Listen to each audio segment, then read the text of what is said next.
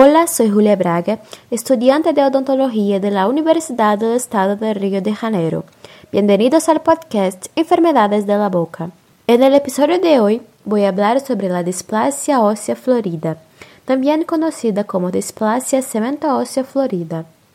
La displasia cemento-ósea florida es una forma generalizada de displasia cemento-ósea periapical, que se presenta tanto en la mandíbula como en el maxilar. Su característica es una alteración en el metabolismo óseo normal, que da como resultado la sustitución del hueso normal por tejido fibroso y hueso amorfo.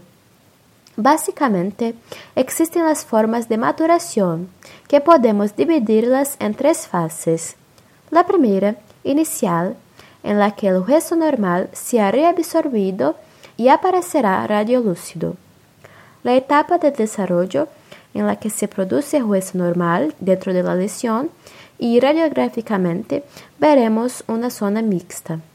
Y por último, la etapa tardía o madura, donde la estructura interna está dominada por el hueso anormal, luego veremos áreas más radiopacas, que se asemejan a copos de algodón. La displasia cementosa florida suele ser bilateral y está presente en ambos los arcos. Cuando está presente en un solo arco, es común encontrarlo en la región posterior de la mandíbula, por encima del canal mandibular. Esta displasia es más común en mujeres de mediana edad, negras y asiáticas. Esta lesión la encontramos habitualmente como un hallazgo accidental, ya que suele ser asintomática. Un punto importante es que la lesión está cerca de los dientes, pero los dientes son vitales. Por lo general, la displasia ósea florida no necesita tratamiento.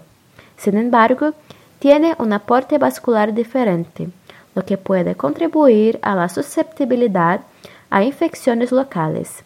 De ahí la importancia del diagnóstico. ¿Quieres saber más sobre las enfermedades de la boca?